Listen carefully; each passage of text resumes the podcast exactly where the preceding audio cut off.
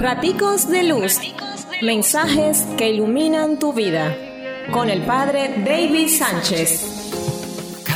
Vengan conmigo y los haré pescadores de hombre. Marcos 1, 16, 20.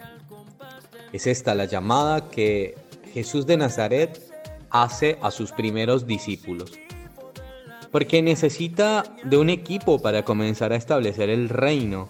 Porque necesita gente que dé continuidad a la misión que está iniciando.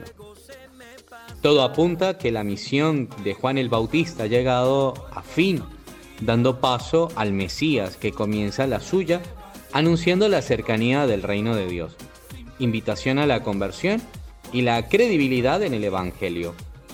El reino de Dios está cerca, comienza a hacerse visible para quienes lo buscan, para quienes lo esperan, para quienes lo construyen. Y ya este inicio de la predicación de Jesús nos va ubicando en el tiempo y en el espacio. Porque lo primero que debemos hacer es aceptar la invitación y poner por obra un cambio de mentalidad, tener otros criterios y otra manera de pensar, es decir, vivir un proceso de conversión, no a retroceder, sino avanzar, dar el salto, y entrar en el reino. El itinerario que el Señor nos presenta continúa con la credibilidad en el Evangelio, en la confianza y el abandono en Dios.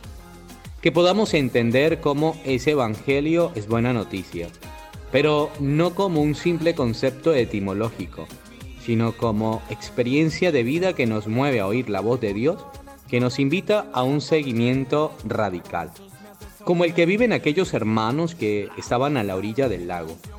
También en este tiempo Jesús continúa caminando muy cerca de donde transcurre nuestra vida y no deja de invitarnos.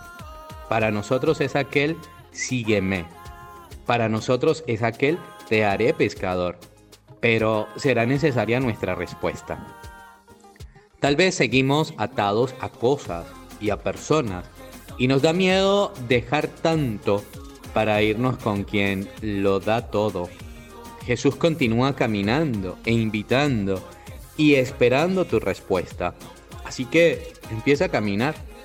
Jesús continúa caminando como aquella tarde lo hacía por la malafamada Galilea, aquel pueblo inundado de pobreza y desheredado del derecho de disfrutar de la tierra regalada por Dios.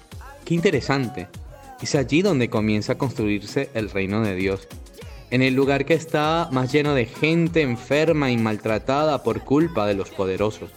El reino de Dios comienza a hacerse visible en medio de los oprimidos, porque solo desde ese contacto directo con quien necesita respirar, solo en medio de aquellos que necesitan liberación, puede anunciarse la buena noticia del reino de Dios. Jesús marca la diferencia. No es como el resto de los maestros que están a la espera de discípulos que los elijan. No es así Jesús. Jesús sale, camina, observa, elige y llama. Y llamando crea la decisión de seguirlo. Su llamada es auténtica y elocuente. Es la invitación a reunir a los hijos dispersos del pueblo de Dios. Quien responde a la llamada que Jesús hace debe hacerlo sin titubeos, renunciar y desprenderse de cualquier atadura.